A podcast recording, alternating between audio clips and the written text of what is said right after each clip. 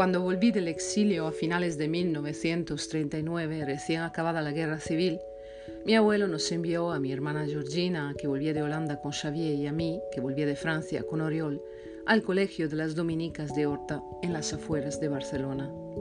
Xavier fue interno al colegio Valdemia de los Maristas en Mataró y Oriol se quedó en la casa del abuelo porque era aún muy pequeño. Xavier y Georgina tenían 8 y 7 años y no hablaban más que holandés. Yo tenía 6 y Oriol 4 y no hablábamos más que francés.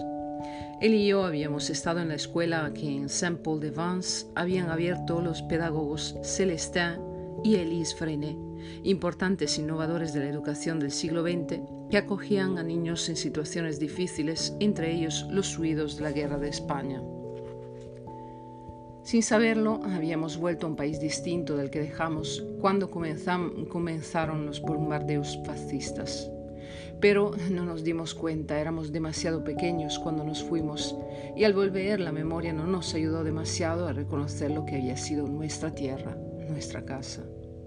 No reparamos en que habían cambiado los nombres de las calles, incluso los de las ciudades, y que el Paseo de Gracia era ahora el Paseo de Gracia, la Diagonal, la Avenida del Generalísimo Franco, y Girona se había convertido en Gerona. No sabíamos leer y no entendíamos ni el castellano ni el catalán. Incluso nuestro hermano mayor, que fue el primero que supo escribir su nombre, ya no se llamaba Xavier, sino Javier. Quizá por esto aún hoy mezclo las dos formas sin ni siquiera darme cuenta. De todo esto y de muchos otros cambios no nos enteramos, es cierto, pero cuando al pasar la frontera vimos ondear una bandera que no reconocimos, entendimos a nuestra manera un poco confusa que nuestros padres se habían quedado en el exilio y nosotros habíamos aterrizado en un país extranjero. Al cabo de 12 años, una tarde calurosa del mes de junio, me encontré sentada en la gran portería del colegio, esperando pacientemente a que llegara el coche que mi abuelo había enviado para recogerme. A mis pies, en dos grandes maletas y una cartera con libros y partituras, se apretujaba todo lo que había acumulado en esos años, además de las papeletas que certificaban que había pasado el examen de Estado y el quinto curso de piano en el Conservatorio del Liceo de Barcelona. Era todo mi equipaje.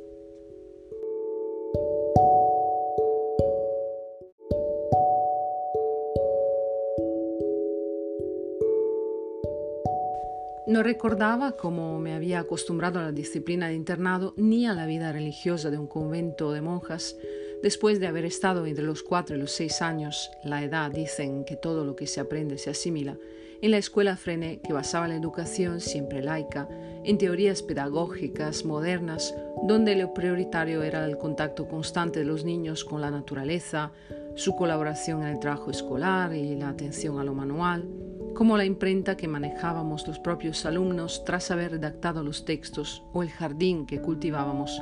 o la búsqueda de objetos reales y cotidianos, ejemplos que nos acercaban a las teorías de la aritmética y la geometría. Lo cierto es que, con memoria o sin ella, una vez pasados todos estos años, estaba tan hecha a las paredes de aquel inmenso edificio del Colegio de Horta, a sus pasillos y a sus clases, incluso al año litúrgico que había regido nuestro tiempo y a las monjas que de él habían dispuesto en nuestro nombre, y me era tan familiar y me sentía tan vinculada a él, que lo que había aprendido con Celestin y Elise Frenet debió de deshacerse y convertido en pozo se instaló tal vez en las profundidades de mi alma, esperando tiempos mejores. Al enfrentarme a mi partida y constatar que nunca más dormiría en mi lugar habitual rodeada de compañeras que eran para mí más que mi propia familia, y que ya no me levantaría por, la mañana casi a ciegas de tan conocidos como me eran los espacios del gran dormitorio, me sentí perdida, sin saber qué pensar ni qué hacer, como si por el mero hecho de irme se diluyera la solidez de mi pasado. Irme, iniciar otra vida en otro lugar con otras gentes, convirtiéndome en una persona distinta. Claro que llevaba tiempo sabiendo que llegaría el momento, pero sin imaginar nunca lo que supondría abandonar todo lo que me era tan familiar, como si lo que tenía que llegar no perteneciera al mundo real. Por las noches, cuando ya se habían apagado las luces del dormitorio, me enroscaba en mí misma y me dejaba arrastrar por los ensueños que albergaba mi fantasía sobre el futuro inmediato que me esperaba, que yo convocaba incansable cada noche en ese instante que precede a la evasión, cuando los pensamientos se convierten en sueños. Me veía entonces como una estudiante más, acelerando el paso para no llegar tarde al curso de literatura o de filosofía en la universidad, atravesando a toda prisa el patio de letras para llegar a tiempo al aula 23, de hecho lo único que había conocido cuando allí nos convocaron para el examen de estado, y finalmente al entrar en el aula me abría paso entre los alumnos que, como yo, buscaban a toda prisa un lugar donde sentarse un momento antes de que apareciera el catedrático que a su vez se sentaba en la poltrona tras el gran pupitre que ocupaba casi todo el espacio de la tarima. La clase iba a comenzar, pero yo no lograba pasar de este punto porque una niebla opaca iba borrando la clase y justo entonces caía irremisiblemente en las oscuras cimas del sueño, envuelta en el sosiego y con la plácida sensación de que todo estaba al alcance de la mano, en aquel mundo nuevo que creía conocer aunque para ello nunca hubiera dispuesto de más herramientas ni credenciales que la fantasía y la literatura. Pocos días antes de acabar este, ese último curso, las monjas mandaron llamar a un predicador dominico para organizar nuestra vida espiritual durante los cuatro días de ejercicios espirituales que nos habían preparado como un broche de oro que cerrara nuestra vida escolar. El dominico dedicó la mayor parte de sus sermones a hablarnos del mundo, de sus obras y de sus pompas.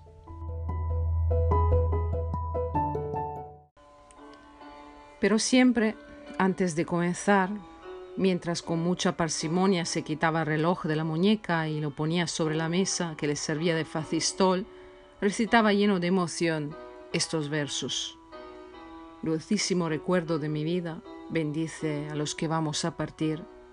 Oh Virgen de recuerdo dolorida, sé tú mi adiós de despedida y acuérdate de mí.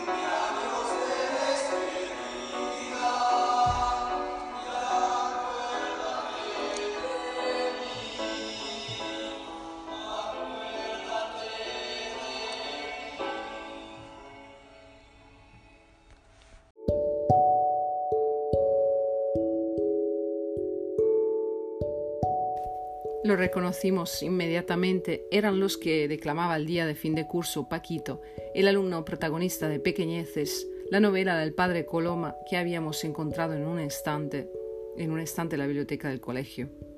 El piadoso dominico cerraba los ojos y permanecía un momento en silencio, tras lo cual la emprendía contra la inmoralidad del mundo que ese angelical alumno encontraría en la privilegiada sociedad donde vivía su familia y con subterfugios y metáforas intentaba describirnos los escándalos y las procacidades a los que su madre, la condesa de Albornoz, dedicaba su vida en un ambiente de depravación y pecado que nos escandalizaba muy poco, porque a fin de cuentas era el que reinaba en España el último tercio del siglo XIX. Hacía más de 40 o 50 años una eternidad para nosotras, y aunque insistía en que aquella semilla maligna bien podría haberse reproducido y germinar en el mundo de hoy, nos parecía demasiado lejana, tanto como el ambiente en que había vivido el Lazarillo de Tormes o el criminal Raskolnikov de Crimen y Castigo, o incluso Andrea, la triste muchacha de nada, la novela de aquella jovencísima Carmen Laforet, que hacía siete años había ganado un importante premio literario que tanto nos seguía impresionando. Ese era el mundo, insistía el dominico, que íbamos a encontrarnos dentro de muy poco, cuando abandonáramos el colegio, con sus infinitas tentaciones y ocasiones de pecado, si no andábamos siempre alerta y no éramos capaces de resistir los embates del demonio, que se nos aparecía arropado con disfraces tan sofisticados que lo harían irreconocible, como el que había elegido para tentar a Eva en el paraíso, convirtiéndose en serpiente. A nosotras, sin embargo, más que los escándalos de la condesa de Albornoz, la pecadora madre del protagonista de la novela y las tentaciones que nos esperaban en el mundo que aún no conocíamos, nos habían conmocionado aquellos versos que repetía el predicador mañana y tarde, que anticipaban nuestra partida y parecían protegernos de los desastres sociales que nos esperaban, de modo que, armadas con esa carga de nostalgia, nos identificábamos con la llamada de auxilio que los alumnos del último curso de aquella novela enviaban a la Virgen del Recuerdo Dolorida.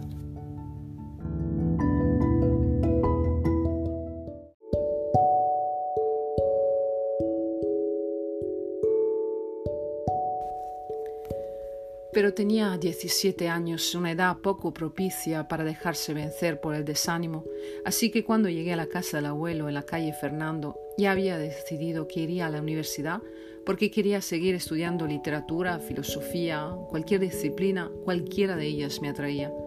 Porque lo curioso, como no tardé en darme cuenta, es que no sabía lo que quería estudiar, pero sí sabía que quería ir a la universidad, como si intuyera que la diferencia no estaba en lo que estudiara o no estudiara, sino solo entre ir y no ir. Con el tiempo eh, comprendí que tal como estaban las cosas en nuestro país y en nuestra familia, y tal como yo era y lo que quería vagamente hacer de mi vida, no me faltaba razón. Sí, estudiaría. No hay libertad sin libertad económica, nos había dicho muchas veces el doctor Trenz, el director religioso del colegio. Claro, no se trataba de libertad en general, sino de libertad económica, el primer paso hacia la libertad. Sin ella no existirían las demás. Esta frase que había oído y sobre la que había reflexionado en muchas ocasiones, no la comprendí cabalmente hasta aquel momento. Sin mi propio dinero nunca podría hacer lo que creyera que tenía que hacer. Pero había más. Intuí también que sin dinero nunca sería capaz de buscar y encontrar lo que quería hacer. Trabajar, claro, ganar dinero que me hiciera autónoma y libre. No ahora que en todo dependía del abuelo, pero llegaría el día en que cumpliera 21 años, sería mayor de edad y podría hacer lo que quisiera siempre que tuviera esa libertad económica sin la cual tendría que seguir sometida al abuelo o a quien se ocupara de darme de comer y de beber, de vestirme y en consecuencia de obligarme a cumplir su voluntad sin tener en cuenta la mía. No contaba yo entonces que para la generación de mi abuelo, como había sido desde tiempo inmemorial, a una mujer no se le había pedido, perdido nada en la universidad, ni sabía aún que solo desde hacía 50 años, con la Real Orden del Ministerio de Instrucción Pública del 8 de marzo de 1910, la ley permitía a las mujeres matricularse como alumnas en todos los establecimientos docentes, porque hasta entonces solo se las admitía como estudiantes privados, no oficiales, para lo que se requería una autorización especial del Consejo de Ministros. Todo había cambiado con la República que en el año 1931 priorizó la educación de hombres y mujeres, pero luego, con el golpe de Estado fascista de 1936 y su victoria, quedaron anuladas todas las leyes de igualdad y España recuperó el modelo de mujer que se fundamentaba en la tradición católica y que propugnaba una feminidad que solo podía entenderse como sumisión, entrega, espíritu de sacrificio y fragilidad frente al hombre. Es decir, pocos estudios, poca universidad para la mujer, que mejor permaneciera en casa sirviendo al marido y a los hijos. Y así seguiría siendo en aquellos años de la posguerra en que yo quería ir a la universidad.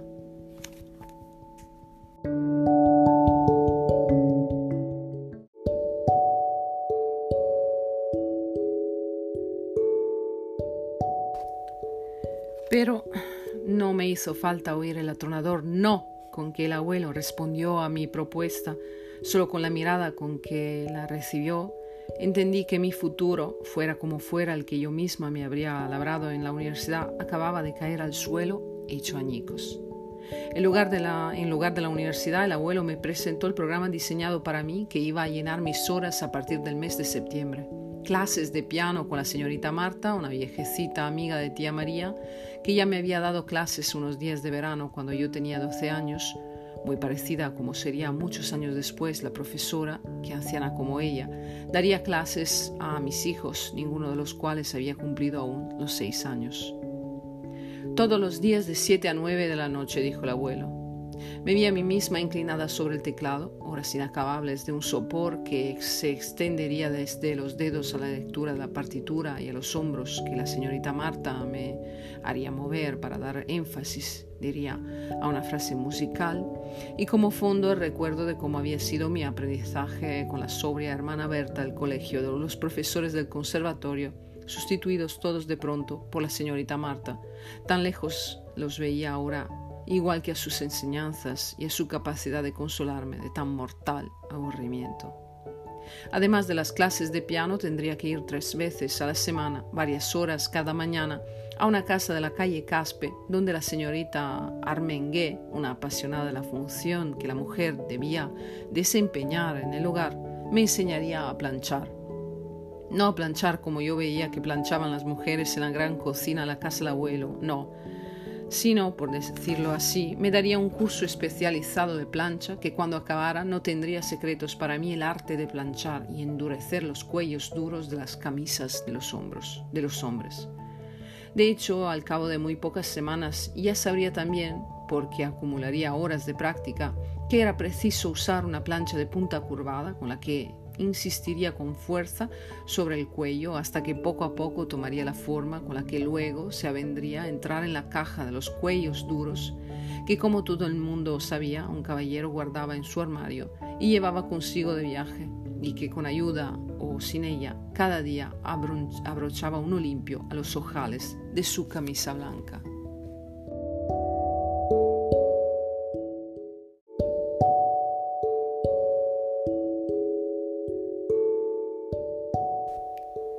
Y así, poco a poco, me fui convenciendo de que tal vez fuera cierto que la renuncia dignificaba a las mujeres, hacía mejores a los hombres que las acompañaban y protegían, y ayudaba a los dos a conseguir que la familia que crearan fuera perfecta. Pero, ¿y la universidad que tanto me había seducido? ¿Por qué no luché? ¿Por qué dejé caer esa vocación incipiente que, por decirlo con las altisonantes palabras de la feroz y turbulenta adolescencia, me llevaría a encontrar la libertad como dedicarme al estudio, descubrir lo que había más allá de lo conocido, tanto en literatura como en arte, como en el mismo pensamiento. ¿Qué ocurriría con todas mis capacidades, las conocidas y las que todavía no había descubierto? ¿Estarían condenadas a aparecer por inanición o dar o a dar constantemente vueltas sobre sí mismas? Es posible que me hubiera rendido y hubiera renunciado a mi propio desarrollo intelectual y no me diera cuenta de que por ese camino acabaría pensando lo que pensaban los demás sin siquiera darme cuenta de ello. ¿Acaso no recordaba lo que tantas veces nos había dicho el doctor Trens, que todos los seres humanos teníamos el derecho y la obligación de encontrar nuestro propio pensamiento? No lo sé. Todo era nuevo para mí y me faltaban años y experiencia para entender que solo se consigue lo que se defiende con convicción y aquello por lo que se lucha con esfuerzo, arropados por la experiencia que hemos acumulado.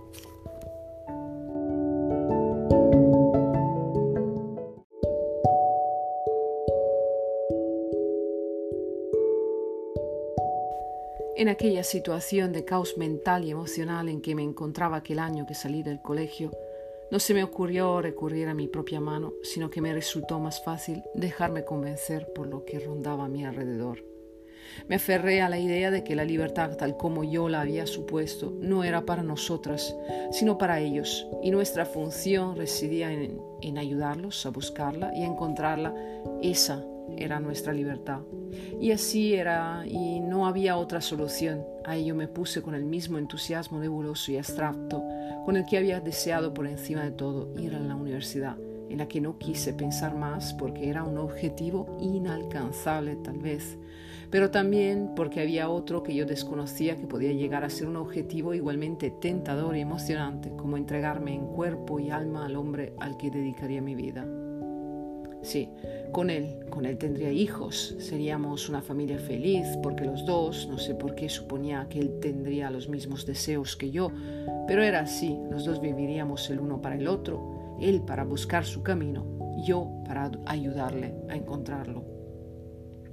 ¿Qué podría tener de tan atractivo ese objetivo demoledor para la personalidad de cualquier mujer que venía a fomentar la misma función que, según insistían las señoritas de la sección femenina de la Falange Española en sus clases semanales, se nos reservaba a las mujeres que ni un solo día, ni un solo instante habían provocado ni el entusiasmo, ni siquiera el menor interés de ninguna de nosotras? Enseñanzas que tomábamos como una asignatura de segunda categoría, como la gimnasia y la labor, que nada tenían que ver con la ciencia o la literatura o la geografía o la química, ni con cualquier otra materia que estudiamos, una asignatura al margen de las demás a la que no teníamos más remedio que dedicarle horas de estudio, porque ahora porque había que aprobarla. De lo contrario, por buenas notas que tuviéramos en todo lo demás, no pasaríamos de curso pues es lo mismo me estaba entregando ahora, o casi lo mismo, para, eh, pero edulcorado, con una buena dosis de heroicidad, vocación y trascendencia. Así que cuando encontré un día por la calle a Eduardo Omedas, que me pareció tan alto, tan simpático, tan contento de verme y tan adecuado a todo lo que rondaba por mi mente, por neblinoso que fuera en aquel mes de octubre de 1951, que acepté ir a merendar con él el miércoles siguiente, 1 de noviembre, que como todo el mundo sabía es la fiesta de todos los santos.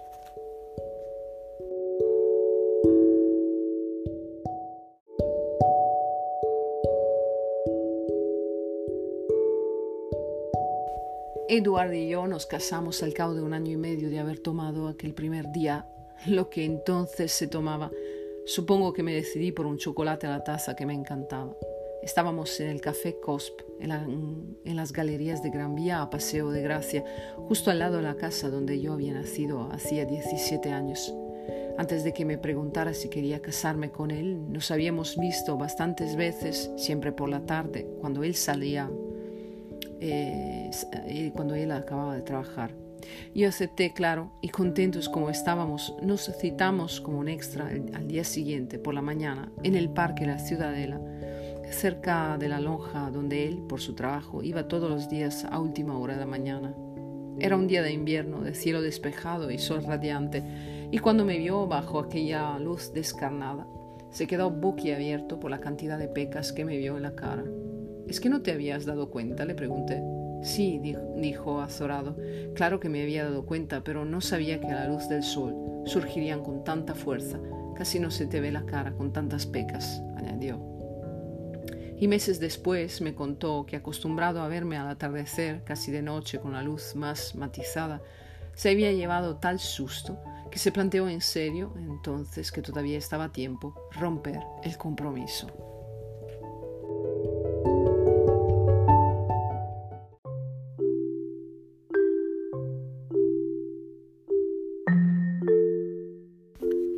Has escuchado la entrega número 27 del lunes viene con lectura. He leído fragmentos sueltos de los primeros cinco capítulos, de los 15 en total, que componen una larga adolescencia, novela de Rosa Regas publicada en 2015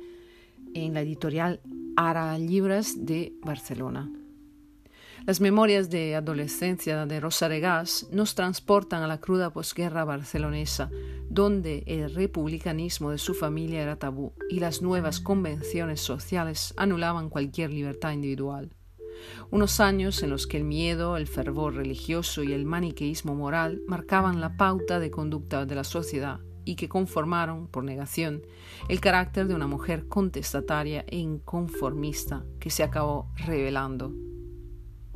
con estas páginas conocemos a la Rosa Regás más joven, la que es obligada a aprender a coser y a planchar, la que descubre el amor y la pasión, y la que muy pronto se inicia en las alegrías y los sufrimientos de la maternidad. Pero sobre todo distinguimos a la mujer con inquietudes intelectuales y amistades de gran relevancia cultural a quien ninguna circunstancia podrá detener. En los momentos de lucidez me preguntaba, ¿este mundo al que he ido a parar es aquel mundo lleno de atractivos que me moría por descubrir? ¿El que me llevaría a conocer otras realidades? ¿El mismo que me abriría las puertas a otros conocimientos que me harían libre? Dice Rosa Regas en su novela.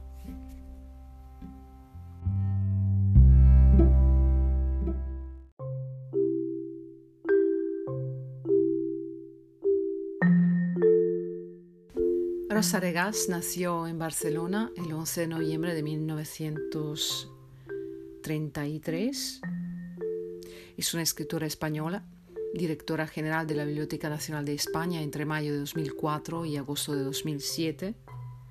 Se licenció en Filosofía por la Universidad de Barcelona y ha sido editora, traductora en, en la Organización de las Naciones Unidas y escritora.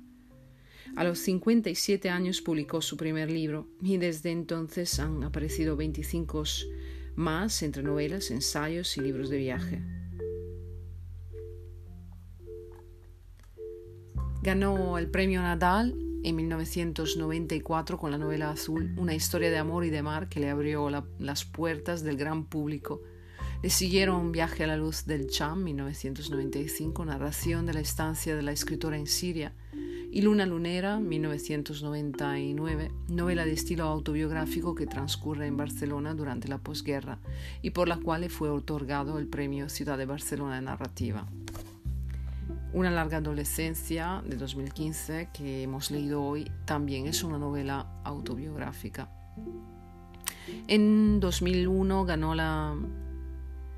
ganó el premio Planeta con una novela de intriga, La canción de Dorotea, en que se narran los descubrimientos que una profesora de biología molecular hace en una casa de campo que había heredado de su padre. Desde entonces ha publicado diversas obras, entre las que destaca Diario de una abuela de verano, que fue adaptada a la televisión en una serie del mismo título. Desde principios de los 90 colabora regularmente en diarios y revistas con sus artículos, además de su trabajo como conferenciante y activista en movimientos solidarios y reivindicativos de los derechos humanos y de la mujer. Ahora reside en el Empordà y se dedica, por supuesto, entre otras cosas, a escribir.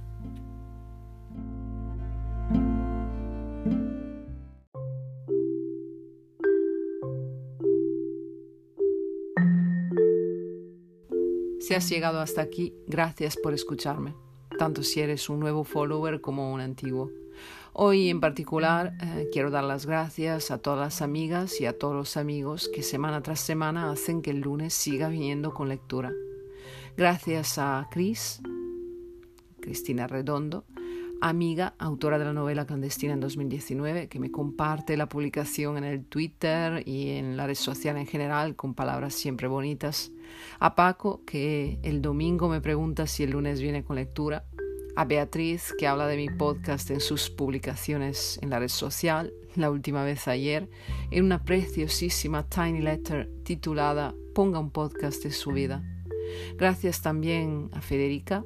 amiga, filóloga de literatura hispánica también, que me escucha desde Venecia con vista hacia la laguna del norte y que cada lunes me dice que me ha escuchado y que le ha interesado aun cuando la lectura del día no forma parte, por así decir, de su lista de deseos. Gracias a Diego Civilotti, cuyo podcast del jueves Filosofía de Bolsillo eh,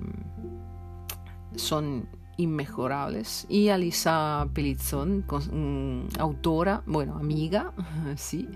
y autora de un libro, eh, un ensayo con fotografías también de, eh, sobre Katy Orna, que se titula Constelaciones de Sentido, y que también Lisa me apoya en la red social.